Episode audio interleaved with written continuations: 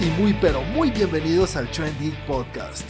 Quien les está hablando como siempre Juan Carlos Espinosa y acompañado como siempre también tengo a Santiago conmigo. Hola a todos, ¿cómo están? Bienvenidos a los que nos acompañan por primera vez y a los que ya llevan 25 capítulos con nosotros, que nos sigan escuchando. Santi, cuéntale a la gente cómo pueden interactuar contigo en las redes sociales y también cómo pueden encontrarnos a nosotros en las redes sociales. Claro que sí, Juan. Pues al canal Toda la parte de video la encuentran en YouTube. Tenemos muchos videos para ustedes. Tenemos reseñas, tenemos explicativos, tenemos cosas muy interesantes, cosas chéveres de verdad para que vayan y vean en youtube.com slash trendgeek. Y con respecto al resto de redes estamos en Twitter como trendgeeklab y en Instagram como arroba trendgeek. Y a mí me encuentran como Santiago M. León. Y como siempre también tenemos a Cristian con nosotros. Cris, saluda. Hola muchachos, ¿cómo están? ¿Qué, cuentan que han hecho? ¿Cómo los trata la cuarentena últimamente? ¿Cuál cuarentena? Esa tal cuarentena no existe. Bueno, que debo ser sincero que en este momento existe más la cuarentena que New Mutants, pero bueno. Che, pues. Cris, cuéntale a la gente cómo te pueden encontrar a ti en las redes sociales y también cómo nos pueden encontrar en Facebook e interactuar con nosotros ahí. Claro que sí, a mí me pueden encontrar en Instagram como arroba 41 con W y a nosotros nos pueden encontrar en Facebook como Train Geek tanto en el grupo como en el fanpage. Listo, señor. Y a mí me pueden encontrar en las redes como arroba Juanaldiño. Señores, ¿qué dicen si comenzamos de una vez con la primera sección de cada capítulo donde hablamos de lo que cada uno experimentó en la semana? Eso de una. Cris, comencemos contigo. ¿Qué tal estuvo tu semana? Pues, ¿qué les cuento? Estuvo, estuvo bastante movida. Estuve otra vez metido en muchos documentales, pero, pero bien así es raro, sí les quería hablar de, una cosa súper extraña que estuve viendo esta semana. No, pues no es súper extraña, pero no sé si vieron que Todo lo que tú ves es extraño. Sí. Zac Efron sacó un documental en Netflix. Down to Earth. Down sí. to Earth, correcto. Y estuve por ahí echándole un ojo, pues a ver en qué se había montado este man. Y pues no es tan malo como lo esperaba. Como así que, no es tan. Yo también lo vi. Yo vi tres episodios. Eh, Santi. Cuatro. Yo vi solo uno. Y el primer capítulo es pentamalo. Me pareció malísimo. ¿En serio? Sí, o sea, es un tema súper interesante. El tema interesante de, wow, la energía renovable y todo esto muy... Pero es lo más aburrido del mundo. A mí me encantó. No pasa nada. A mí me pareció malísimo. El pues primer capítulo me pareció raquete malo. A mí me encantó. ¿Hablas del documental o de esa Efron? del documental.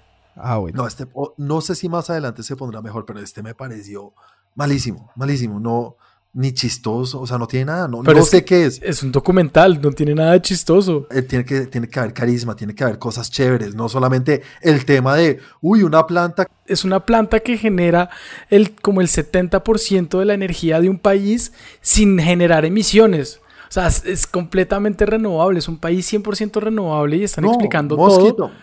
mosquito, mosquito. Mosquito, eso es algo que tú puedes leer en un artículo.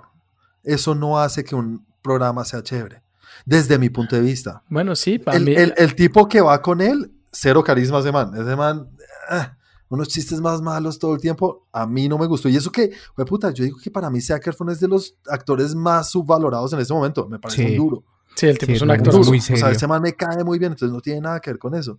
Pero aquí yo, este, este documental me pareció malo, malo, ni siquiera diría como, eh", no, me pareció malísimo. A mí me encantó, Chris.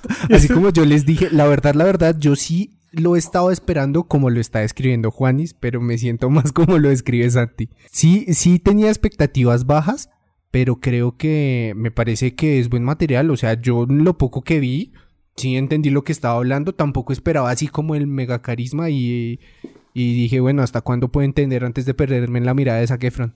Pero, pero no, me, no me parece tan malo, me parece incluso que hasta bien producido en teoría. Sí, obviamente también la compañía que tiene él como que no es muy afín y como que no conectas tanto, pero se ve que es muy, voy a hacer un documental y voy a llevar a mis amigos. Sí, pues es su amigo y, eso lo explican. Son dos amigos que se encontraron, eh, el, otro tipo, Darin, no me acuerdo el apellido, eh, es un no, Darin, no Daddy. Ah, ok, perdón.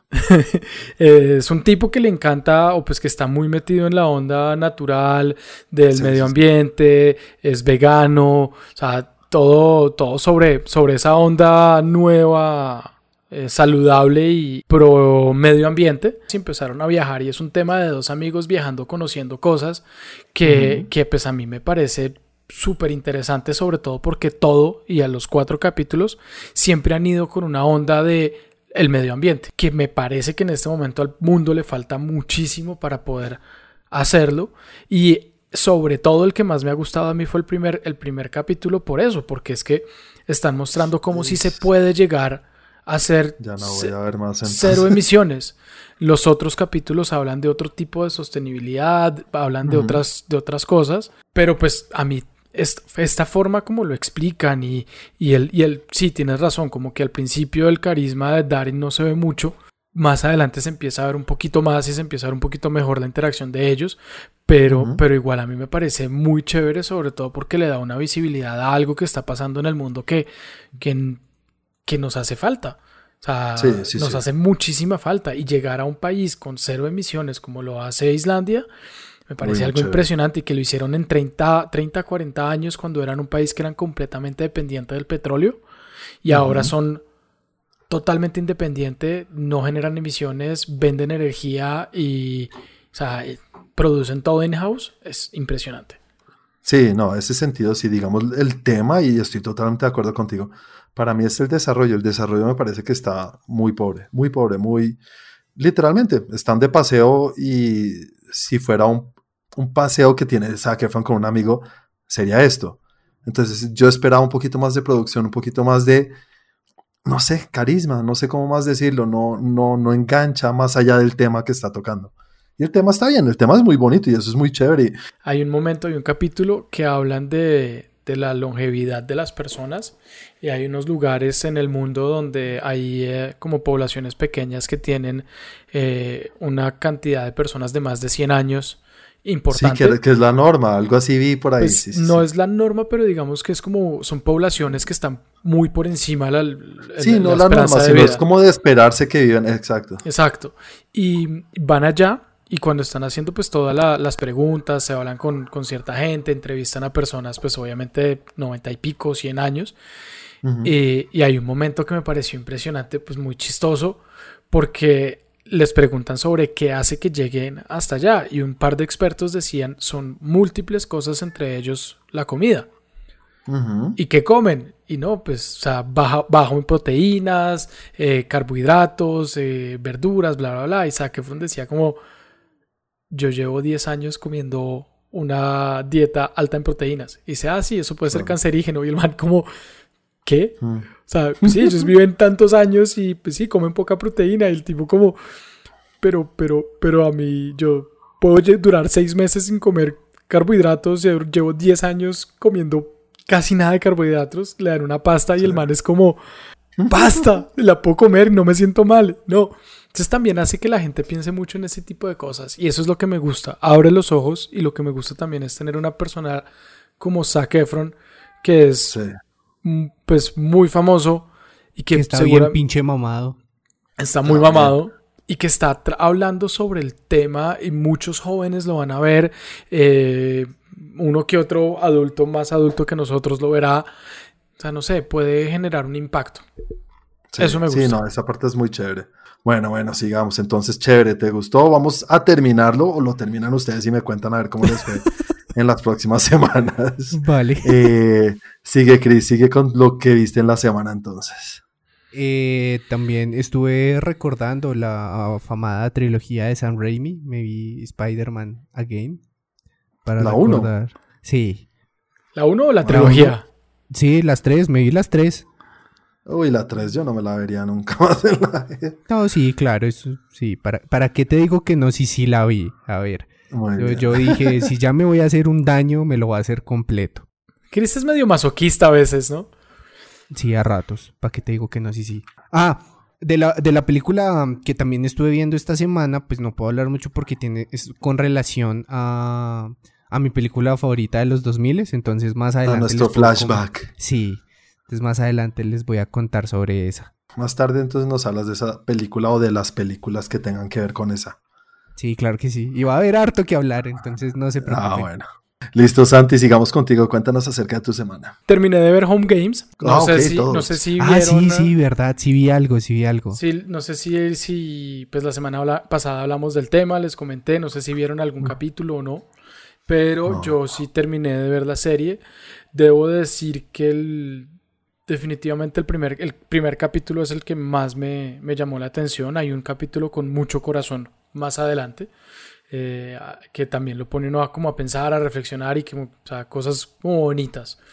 Eh, y de resto, interesante, chévere ver diferentes tipos de juegos que hay en diferentes partes del mundo. Hay uno muy loco en, eh, en, en África de una, es como una, ¿cómo es que se llama? Como lucha libre, Pero como con magia.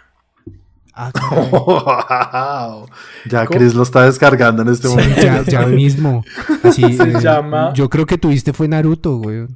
Se llama, es una mezcla de, de- de, mm, como les digo, de lucha libre, porque la lucha libre llegó a, a ese país que tampoco me acuerdo, perdónenme, ya lo vi hace un par de, de días y se me olvida el nombre, pero llega a ese país y, eh, y pues durante mucho tiempo tienen mucha influencia como de esa, de, la lucha libre y ya tenían torneos y vainas, pero llegó como un dictador nuevo y el tipo lo que hizo fue abolir todo lo que viniera del extranjero, todo lo que viniera de Mm. este lado del mundo.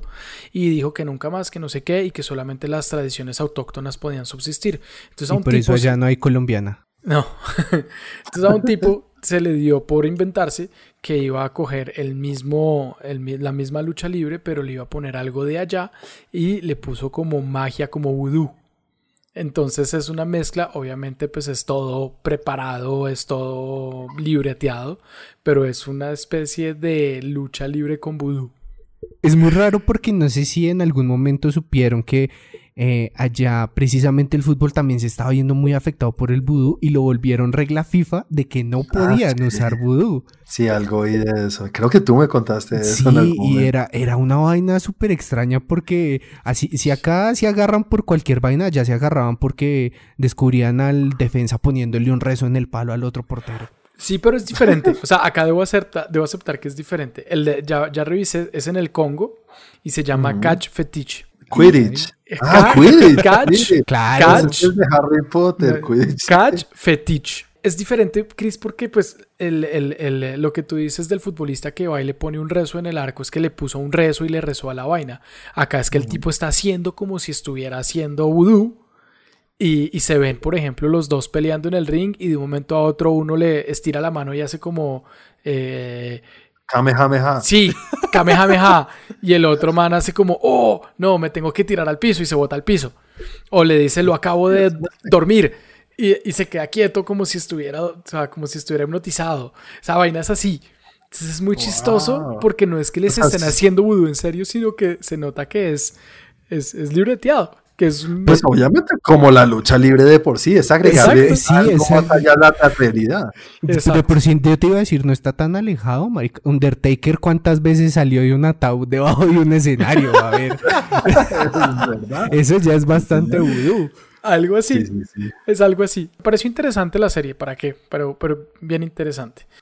También vi algo que salió el viernes, este vi- el viernes pasado, que creo que varios estaban esperando y es una, una serie nueva que se llama Cursed. Eh, he- Yo sí el trailer, vi el, hechizada, ¿no? ¿Cómo es que se...?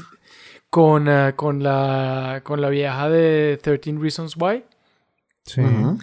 Y no, no pude. ¿No? Vi un No, capítulo y medio y lo quité. No pude. Ah. Yo me esperaba algo estilo eh, lo que sacó Henry Cavill. eh, ¿The Witcher? el- The Witcher. Sí. Me, me esperaba algo así por la publicidad que le habían hecho. Como que era muy, muy, muy de ese estilo, como de ese universo, como antes, pues, Rey Arturo, toda esa época. Pero no, no, no. No la Sí. recomiendo. eh, o, o definitivamente no soy el grupo objetivo de esa, de esa serie. Pero no, no pude. Ni con la actuación, ni con, la- ni con los efectos, ni con la serie, ni con la historia. Tampoco me cuajo, no sé. ¿Cuánto alcanzaste a ver, Santi? Un capítulo y medio. Ah, bueno, leíste más de los capítulos. Le di Creo el capítulo y dije, de pronto puede ser el piloto. Vi empecé con el segundo y dije, no, ya, definitivamente no. Y por último, vi una película que acaba de salir. Creo que ustedes también la vieron. Y en ese caso hablaríamos los tres. Eh, Chris, ¿tú finalmente viste la película? ¿Greyhound? Sí.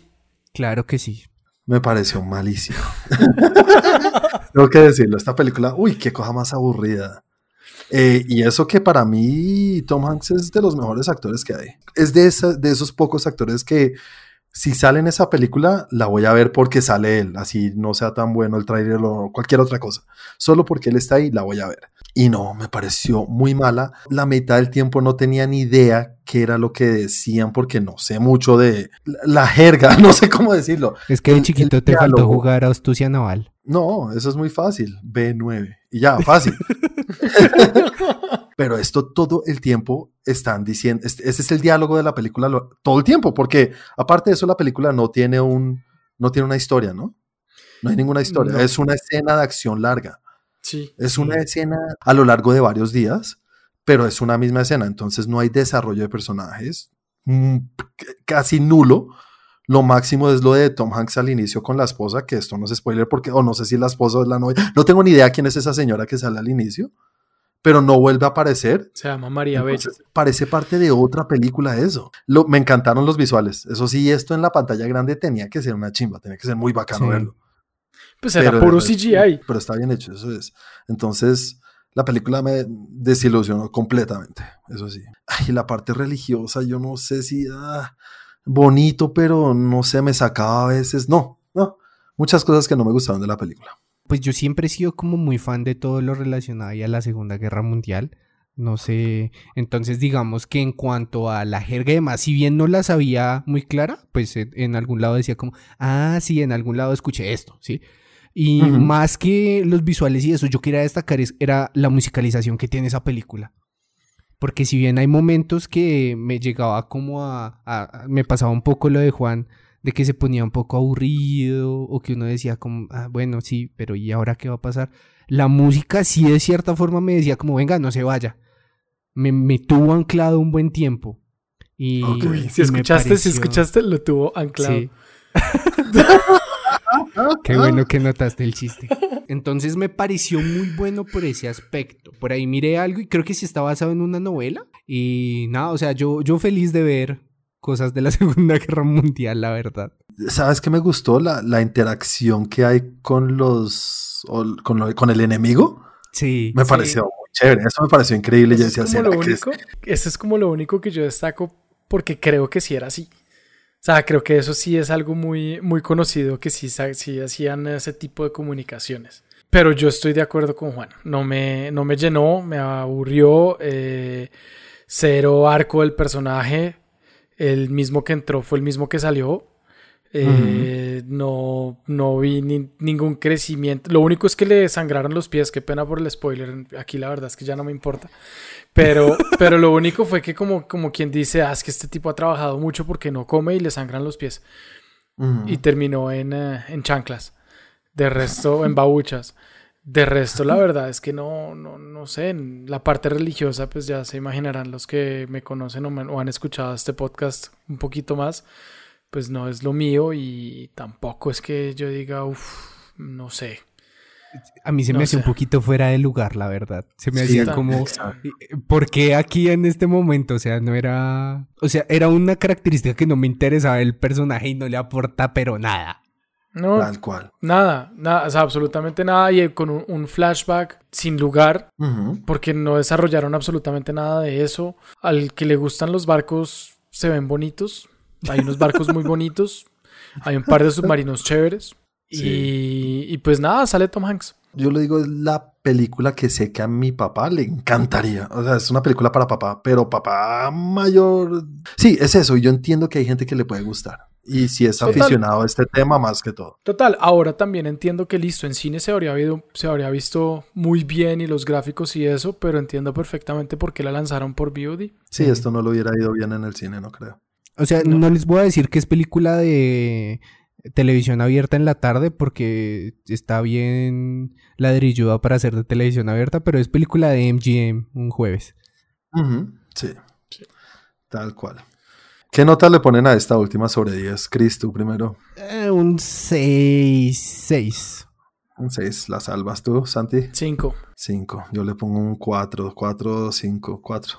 Sí, tiene sus cositas de rescatar, pero en general se va al suelo un poquito. Bueno, señores, les voy a hablar de lo que yo vi en la semana. Vi una película que no sé si la oyeron que salió hace poquito en VOD, Bad Education. Esta película con el gran Hugh Jackman. Es chévere, está bien hecha tiene un tema que no tenía ni idea sobre cómo roban en un colegio dinero las directivas. Y lo que uno más resalta de la película es el papel que interpreta eh, Hugh Jackman, que tiene un carisma increíble y termina siendo un careverga en toda la película y uno entiende por qué este tipo le come la cabeza a todo el mundo en la película. Qué actorzazo, increíble. Y, y la historia está bien. Y la historia es muy chévere. Entonces, yo la recomiendo. No es de lo mejor, pero esta es una buena película con una historia que vale la pena ver. No la recomiendo para todo el mundo, pero si la ven, seguro le sacarán algún provecho. Yo le pongo un 7 de 7.5, mi nota favorita. Después de eso vi una que me recomendaron ustedes o que hablaron la semana pasada y fue La Vieja Guardia o Old Guard. Me gustó mucho. Sí. Me gustó, me gustó bastante, sí. Me pareció muy chévere, muy chévere la historia, la, el mundo que están creando y que crean lo suficiente para dejarlo a uno enganchado, para pedir más. Y el papel de Charlie Theron es, es, muy chévere. Y lo que más me gustó fueron las coreografías. O sea, más o menos tal cual lo que dijeron ustedes. Las coreografías son del carajo. Qué original, Juan, gracias. Sí, no sé de dónde se me ocurrió decir esas cosas. Cómo, cómo se, se, arman los huesos y eso. Uy, hijo de pucha. Cierto, eso me, uy, eso me pareció esa, esa una vaina parte... muy seria. La del avión. Uy, la de la pierna, sí, en el avión, no. Por ahí estuve oyendo que esto está basado en los cómics, ¿no? Sí. Entonces la historia, pues en los cómics sigue, sigue mucho y, y ahí medio me enteré de cositas chéveres que pueden desarrollar en otra entrega. Y parece que le fue muy bien en Netflix, entonces podemos esperar esa nueva entrega más adelante. Y también vi una película que salió, creo que fue el año pasado, desde este año, no, desde este año, y se llama Fantasy Island o la Isla de la Fantasía. Esta estuvo en cine, esta alcanzó a estar en cine. Me antes suena, de la pero creo que pasó desapercibida completamente. ¿Cómo así? momento. ¿Había cines antes de todo esto? ¿Qué es un cine? ¿Qué es un cine? ¿Qué es un cine? Bueno, no sé qué es el cine, pero sé que esta película también es repenta mala. Uy, qué cosa más mala. Esto tiene las incoherencias más grandes. El peor guion que he visto en muchos años de una película. Que, que les, vale, les vale huevo lo que escriben. O sea, no les importa tener coherencia con las cosas. Es, es de estos guiones que dicen, ah, eso es, eso es chévere, eso es un giro inesperado que, que, que, que, que todos van a decir, wow. Pero no, entonces piensan que el público es estúpido y no van a decir como, y entonces, ¿por qué entró a la isla esta de la fantasía si terminó siendo la mala? Cosas así. Eh, No sé, la primicia, les cuento por encima, se trata sobre un, una isla donde, que, donde van varias personas o grupos de personas que son elegidas para ir a esa isla por alguna razón. Y es porque tienen una fantasía súper... Y esta isla es como muy mágica y les, les da pos la posibilidad de vivir la fantasía que quieren. Entonces, muy mala. Qué concepto película... tan original. Sí. Sí. ¿Y había un sé. avión? ¿Y un helado de casualidad? Pues es que es basado en eso, sí, señor.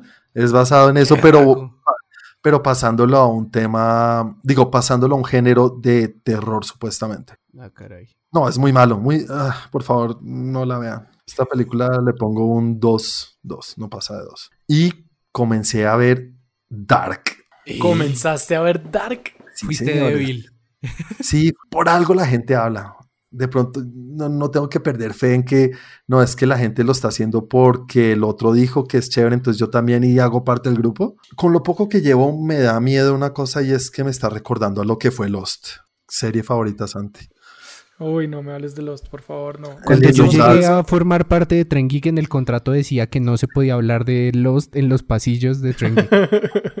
Innombrable Lost. Innombrable Lost. Y a lo que me refiero con eso es que están prometiendo muchas cosas, o ni siquiera están prometiendo, están generando muchas preguntas y muchas cosas que yo digo, no sé si van a poder responder todas. Obviamente se puede, pero ese creo yo que fue el problema más grande de Lost, que todo sí. el tiempo lo detenían a uno, pero y esto, y el humo negro, pero ¿dónde están? ¿Y qué le pasó a este? Y al final pues se les fue la mano y obviamente no podían satisfacer todo lo que prometieron. Y en Dark está pasando eso y apenas voy tres capítulos. Entonces espero que me empiece a entregar respuestas. No quiero que me las entreguen de una, pero no quiero quedar otra vez con otro Lost. Porque la serie está muy bien hecha. Eso sí, la producción es muy buena. ¿Cómo la, ¿En, ¿En qué, qué la, estás la estás viendo? En inglés. Ah. Ok. Dije lo de los subtítulos y vuelvo y lo digo, soy un burro leyendo subtítulos. Creo que la- el inglés se parece un poco más al alemán, según lo que entiendo. ¿De alemán o de inglés?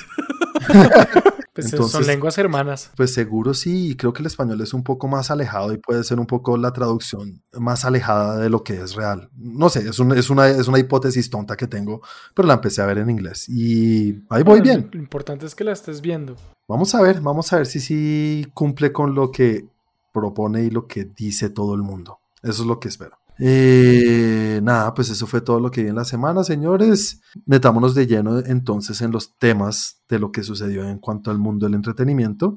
Y no sé si vieron que se confirmó o confirmaron que ya están desarrollando la segunda entrega de Bird Box, película de Netflix. ¿Cómo te fue a ti con esa película, Chris? ¿Te gustó? ¿La viste? ¿No la viste? Sí, sí la vi, pues me pareció bastante muy discutida y no me pareció tan, tan mala como algunos le dieron. No, he visto cosas peores. Pero sí me pareció que le dieron como mucho palo. A mí me gustó. Sí, a a, mí mí la verdad me gustó. Sí, nosotros hicimos un review de esta película en el canal de YouTube.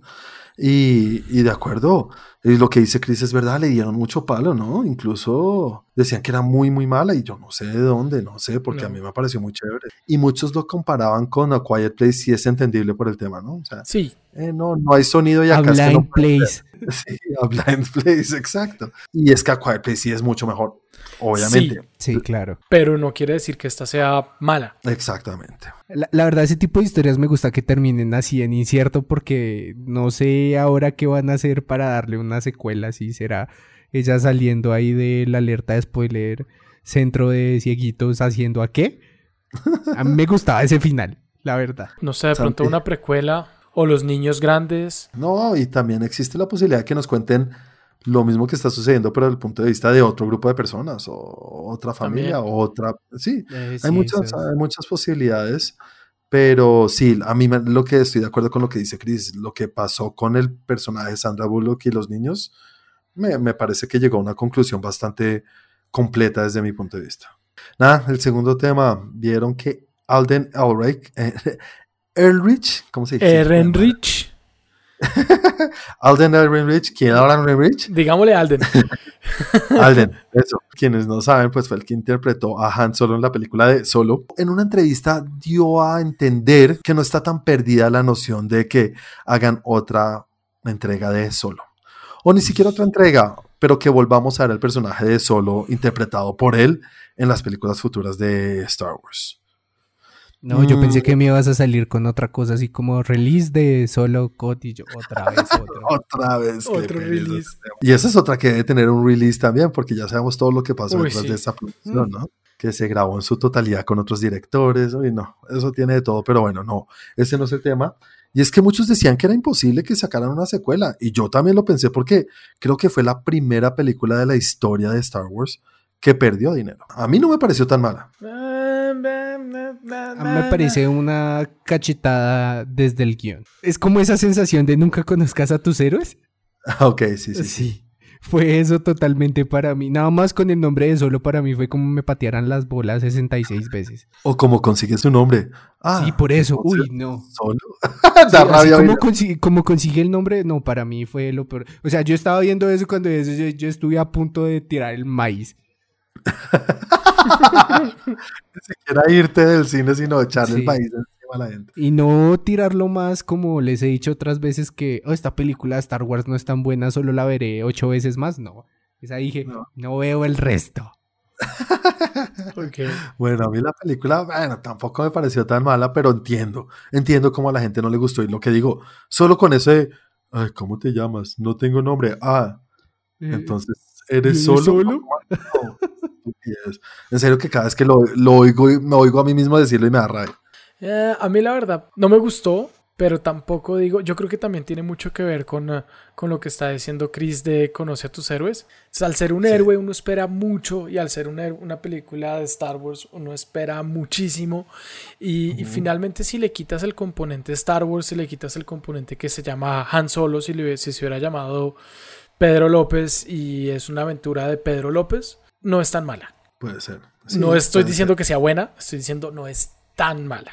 Una, una secuela de Solo Obviamente si me la ponen la voy a ver, así sea malísima y es Star Wars, igual iré, estaré allá de cabeza en el cine si hay cines en esa época, pues ya miraremos, esperemos que sea con, en este caso, si llega a pasar que sea con un director uno solo, que, que, lleve la batuta, que se haga bien hecha, uno solo, que lleve, viste, viste. Pero por último quisiera resaltar lo que también dijo Juan y es que eh, es el actor el que está diciendo pues uno que lo que tengo entendido fue yo volvería a ser el personaje y pues por ahí hay rumores, algo escuchado de que puede volver. ¿Cuántas veces los actores han dicho, no, claro, vamos a hacer una película de tal cosa, vamos a hacer esto que nunca se da, porque ellos no son los que tienen la batuta, ellos no son los que hablan, no son los que saben de eso. A ellos les dicen y les hacen el casting y les dicen, sí, la vamos a hacer. Y películas que ya están en producción, que ya los productores que son los que tienen la plata y los que han dicho, dicen, vamos a hacer la película y nunca pasa. Entonces, uh, creerle al actor, creerle al actor, yo mm, no sé, algo que dice un actor, no, no por eh, disminuir lo que son los actores, pero, pero pues eh, no, no es que lo crea mucho. Que el 99% de las veces no tienen voz ni decisión sobre esas cosas. Es uno de esos personajes que están tan... ¿Solos? Tan... no, pero tan engranados, tan, tan pegados a Harrison Ford. Lo mismo que Indiana Jones. Ya es muy difícil ver a otro actor haciéndolo. Pero mira que en, eh, en la historia han pasado cosas de ese tipo. Superman hemos tenido varios, Batman hemos tenido varios y en el momento uno decía, pero ¿cómo va a llegar otro Batman que no sea Michael Keaton? Y tú salió... O los guasones. Sí, o los guasones. Mira lo que pasó con, uh, con Heath Ledger. Todos dijeron, es que nunca nadie va a poder hacer un, un guasón como Heath Ledger. Y ahí, ahí, ahí estuvo Todd Phillips con, uh, con, con, Joaquín Phoenix. Hicieron una vaina impresionante. No es que no le crea tanto, pero no me parece la excusa, no me parece el tema. No, no, también estoy de acuerdo. Sí, sí, sí, no es que sea así, pero es una cosa más en contra que tiene. Aparte de todos los otros problemas que tuvo. Bueno, vamos con el tercer tema de la semana. Y es que, bueno, a raíz de la pandemia y todo lo que ha pasado, sabemos que muchas películas pararon sus producciones, sus grabaciones. Y una de esas que llevó ahí fue Batman o The Batman con Robert Pattinson. Y parece que van a volver otra vez a grabaciones, a producción. Uh, muy chévere, ¿no? Todos muy felices. Sino que van a terminar la película grabándola en set o en un estudio. Sí, en estudio, exactamente, porque es que la gente cuando piensa en un set, pues un set chiquito, no, estas son bodegas gigantes en donde los que no saben, pues la mayoría de las películas, en serio, si supieran la cantidad de películas que se graban en set, que no son en, en, espacio abierto. O sea, ¿creen que lo pueden lograr? Yo sí creo, no sé. Sí, me, me parece que se puede lograr. O sea, pienso yo y quiero pensar que dentro de lo que está en la cabeza del director, y los amigos de Batty Pattinson estén hacer un muy buen producto porque es que Batman no es que esté en su mejor momento. ¿Sí? Y si eso requiere sacrificar otro tipo de cosas para entregarla más rápido, yo preferiría esperar si eso afectaría mi resultado final. Ahora, también sé que hay muchísimas cosas ahí en medio, supongo que habrá eh, muchísimas presiones por la plata y estas cosas. Yo pienso que es, es, difícil hacer todo ese tipo de cambios y adaptarse de, lo que tenías pensado hacer en locaciones reales y pasar, y pasar en campo y pasarlo a estudio cuando en estudio supuestamente es más fácil. O sea, aparentemente grabar en estudio, no sé, nunca lo he hecho, pero grabar en estudio es más fácil. Pero más caro. Más caro y no sé cuánto le quite a la mm, veracidad de la película. Verosimilitud. Verasimilitud de la película. Y eh, me está dando una pequeña impresión de que esto empezó mal. Batty Pattinson no, no, no me parece que le esté poniendo lo que, como la, la actitud que es. Y me está empezando a dar una pequeña mala espina. me parece que le empieza a quitar calidad al producto da miedo. Uno, uno lo que quiere es que siempre hablen bien de las cosas, ¿no? Que todo va sobre ruedas, que todo está súper bonito, que bla, bla, bla, bla. Y sí hemos oído ahí run runes regulares, pero todo ha sido run runes, todo ha sido. Si Robert Pattinson dijo, no quiero levantar una piedra, maricón, pero. Eh, pero pues cuando lo veamos en, en el, en el papel puede que hey, no era necesario que fuera el más fuerte del mundo. Estoy siendo el abogado del diablo en este momento. No es que diga eso va a salir mal, estoy diciendo me está empezando a, a preocupar, me está empezando a dar como ese, ese, ese temita de, ah, miércoles, algo va a pasar, Sí. algo está pasando y no está tan bueno.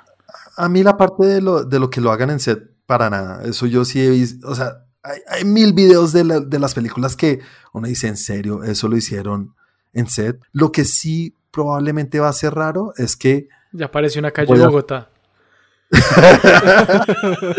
vivimos en Ciudad Gótica, maldita. Sale ahí en Ciudad Gótica minutos a 300. A mí personalmente, y a nosotros que, está, que estamos hablando del tema, sé que vamos a estar en el cine mirando la película como, uy, ¿dónde van a cambiar? ¿Dónde será? Y, y nos- es una distracción aparte que uno no quiere tener, ¿no? Sí, Como, nada, igual falta mucho y toca ver con qué salen. El cuarto tema de la semana ya vuelve otra vez a la filmación. Uncharted, película que tú la estás esperando mucho, ¿no, Chris? Sí, pero se está volviendo una vez y otra vez como Inhumans. Es que a eso iba yo con lo que dije en el, en el, en el tema, dos temas antes. Y es Uncharted, ¿cuántas veces dijeron vamos a entrar a producción? Vamos a entrar a grabación, vamos a no sé qué. Y llevan cuántos años esperando. Y llevan cuántos años y no ha pasado nada. No es que yo diga, uy, quiero verla y era una película que estaba esperando mucho, no. Pero sé que es de esas películas que ha tenido muchos policías acostados. Pero estos son policías acostados antes de empezar la producción. Sí, Es de conseguir la historia correcta, de el, el director correcto. Y este, este- estas a mí no me molestan tanto. Es como, o sea, prefiero que sea así y que sí. si no están seguros de una cosa, hey, hagan los cambios que tengan que hacer antes de empezar la producción. Tom Holland, obviamente, todo el mundo dice que muy chiquito y que parece muy pequeño para el personaje de Nathan Drake, es que se llama, ¿no, Chris? Sí, pero ya está mamado. Ya, sí, la foto, ahí les envié la foto. sí. Igual ya estaba, ya estaba medio mamado en, en Spider-Man un poco, ¿no? Sí, pero mamado flaco. Solo No, estaba mira. marcado. Ahora Estaba- sí está mamado. Estaba atlético, ahora está mamado. No, miren la foto, ahí les estoy enviando la foto. Sí, No, es sí. Trenguitsu podcast sobre hombres mamados. Esa, esa es la foto de, de- de- de Spider-Man. Sí, en la otra se ve mucho más Tampoco lo veo mucho más grande. Igual Nathan Drake, Nathan Drake no es tan grande, ¿o sí? No sé, en los juegos, Chris. Pues lo que sí es es que se ve, se ve mayor. O sea, se ve más hombre de mediana edad, pre-mediana edad maduro. Es que pobre Tom Holland es de esos que sigue siendo de colegio cuando tiene 25 años. Vaca chiquita siempre es ternera. Sí, tal cual. Toca ahí que se junte unos añitos ahí con Chris Hemsworth y se ponga igual y ahí sí, listo. No, y además que es en, en la película también va a estar eh, Mark Wahlberg. Sí, pero yo había escuchado que sí estaba entrenando con Mark Wahlberg, eh, pero de a de veras. Pero es porque ese que man sí está Wahlberg bien es- mamado. Obvio, Sí, y que Mark Wahlberg es otro... que Mark Wahlberg es un animal y que es inmamable con el tema de entrenamiento. Es Que hay videos en. YouTube en los cuales dicen que es, que es un animal y que se levanta como a las 4 de la 3 de mañana. 3, 4 de la mañana. No, se- y se duerme a las 5 de la tarde para poder despertarse a las 3 de la mañana a entrenar. No. Bueno, igual que nosotros. Sí, claro. Sí, obvio. Metámonos entonces en nuestro flashback, que en esta semana vamos a hablar de los años 2000, nuestra película favorita de esta década. Santi, esta semana comenzamos contigo, háblame de tu semana. Películas del 2000. Salieron muchas películas. Muchas cosas que Un uno dice. Ya uno está grande, ya uno ve muchas cosas. Y pues sí. Debo aceptarlo, Juan. No hay nada que hacer. La mejor película del 2000 salió en el 2001 y se llama The Fast and the Furious. Yo no sabía. Yo no sabía que le ibas a decir toda la vida. Siempre vamos a hablar de la misma, ¿no? No, yo a dos. No, mentiras, ya sabrán que no, que no es mi película favorita, pero debo aceptarlo que sí me gustó mucho cuando la vi. O sea, debo aceptarlo que esa sí me gustó. De las películas de Fast and the Furious fue la, pues creo que es la única que realmente me ha gustado. La peor. Es la mejor, es la más chévere, la primera es la más chévere. Pero bueno, pero bueno, hablando en serio, no, o sea, hay películas como, no necesariamente en orden, pero The Dark Knight, eh, Unbreakable, The Prestige, Unbreakable, sí. Shrek, Requiem for a Dream, Almost Famous, no sé, Tropic, Tropic Thunder.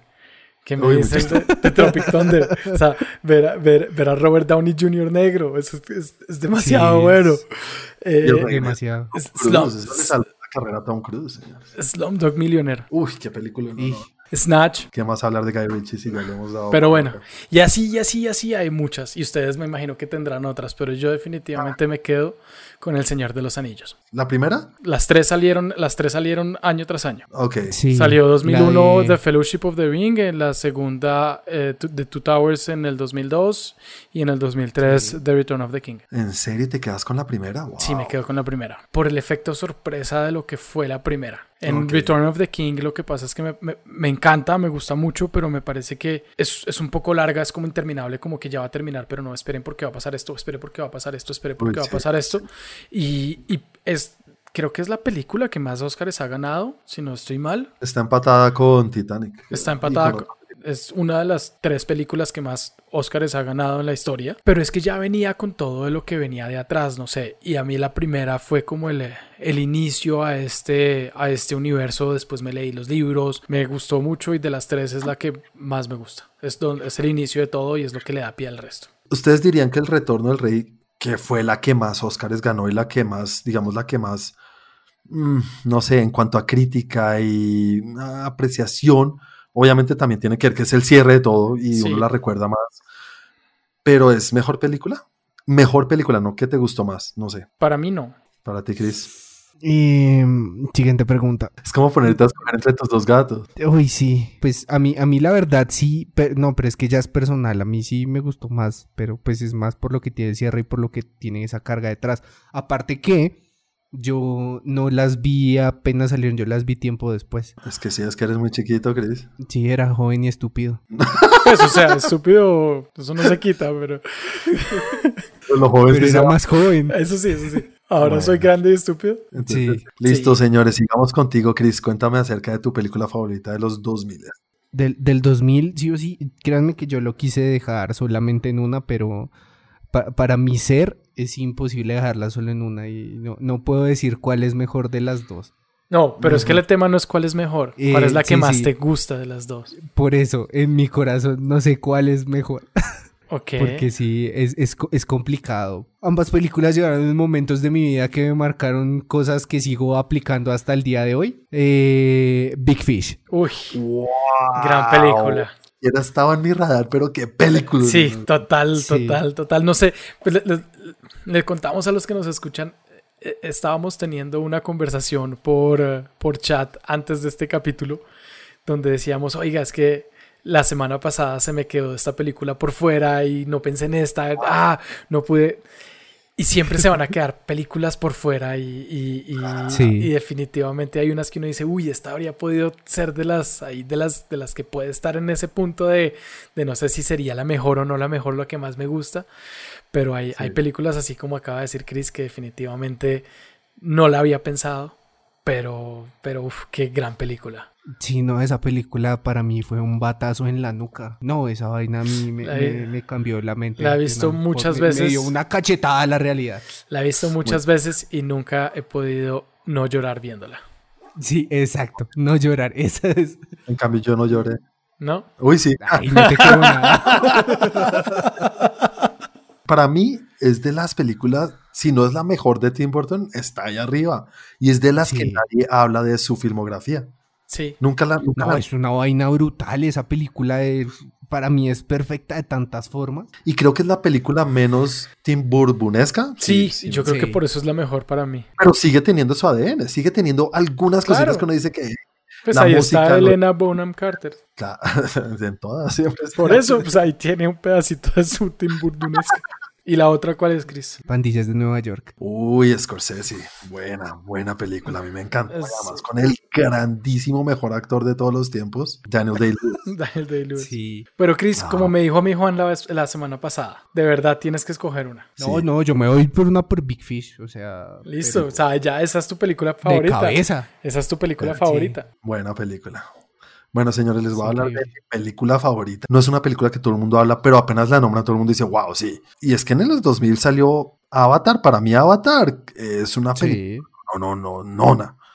A mí Sí. Avatar me encantó. Yo cuando la vi, a mí eso me pasó lo mismo que Matrix. sin decir que es igual que Matrix o igual, pero cuando la vi es como esto va a revolucionar el cine y de alguna manera lo hizo. Sí. Y también lo que tú dijiste ahorita, Santi, de las películas que se nos olvidan. ¿Y sabes cuáles son las que muchas veces se nos olvidan? ¿Cuáles? Las latinoamericanas, Sí. las películas no habladas en inglés. ¿Qué era? ¿Y por qué? Sí. Uno busca la lista de las mejores películas y esas las hacen pues los de Hollywood o los gringos o no sé, y ahí salen todas las películas de Hollywood y no nos salen nuestras americanas o las latinoamericanas o las de no habla inglés. Y eso, volviendo a lo que les decía a los que nos escuchan, fue lo que me pasó, porque estaba revisando para esta, pues para, estaba preparándome para este capítulo y me encontré con una de las películas que es de mis películas favoritas, que la nombré acá en un momento, que es Las Nueve Reinas. Y me acordé que era del 95.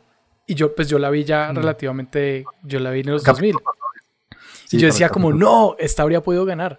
O sea, esta habría podido ser mi película favorita en los 90, pero, pero bueno, no lo fue. Y sabes, unas que salieron en, este, en los 2000 que me, me encantaron y me, me abrieron los ojos al, al cine, ni siquiera colombiano, sino latinoamericano. Amores Perros. Uy, a mí Amores, Amores Perros. Perros. Me encanta. Y tu Me mamá encanta también. Mamá también, las dos películas mexicanas que yo creo que le abrieron a, a- a todo Latinoamérica los, los ojos al cine mexicano. Y otra película que también fue pucha. Varias veces he dicho que es de mis películas favoritas y es Ciudad de Dios. ¿Ustedes han visto Ciudad de Dios?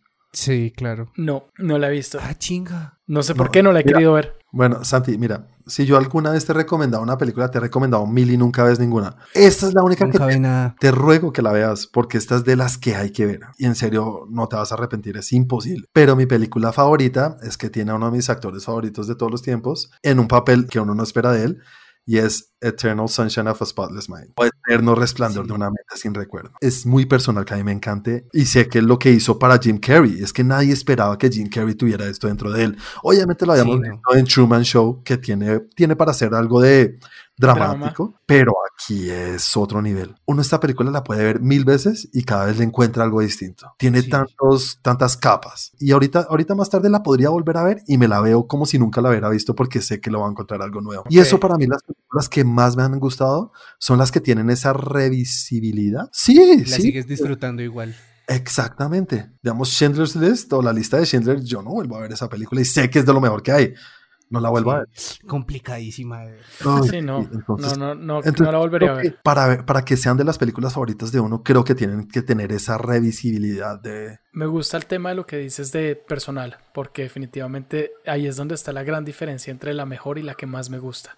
No es lo Tal mismo cual. y el, el tema personal y lo que hablábamos también en los capítulos pasados de en el momento en el que estaba cuando vi la película, lo que estaba viviendo en ese momento, hace que para mí sea la mejor película o la, más, la que más me gusta, sobre todo, y Sí. eso me parece muy importante. Y ahí es donde está lo bonito de este tema y lo que siempre hemos dicho. Lo que importa no es lo que digan los demás, lo que importa es lo que uno piensa y lo que uno sintió cuando vio la película. Y tener distintas películas, porque miren, vamos ya en tres décadas y no hemos- nos hemos cruzado con ninguna. Con ninguna. No. Chévere, chévere. Para todos hay cine y para todos los colores. Listo, señores. Llegamos al final del capítulo de hoy. La otra semana tendremos que la última década. Sí, la última década. La última década. La última década antes del fin del mundo. Sí, tal cual. Bueno, señores, nada, los que nos están escuchando, no se les olvide que Chris seguramente pondrá otra vez la encuesta en Facebook para que nos digan sus películas favoritas del 2010 al 2020. No, 2020 no entra porque no existe. Y Sí, no. Al 2019, igual el 20 es otra década. algún día vamos a aprender eso. Bueno, entonces los que nos están escuchando, no se les olvide darnos un review, un like si nos están escuchando en, Apple, en, en iTunes o en Apple Podcast. Y también, si quieren interactuar con nosotros en las redes sociales, Santi, recuerda a la gente cómo nos pueden encontrar en las redes sociales y también cómo pueden encontrarte a ti.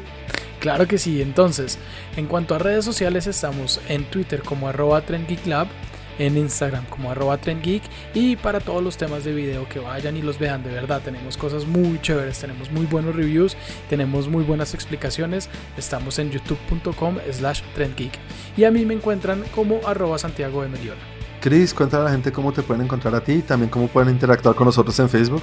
A mí me pueden encontrar como arroba 41 en Instagram con W.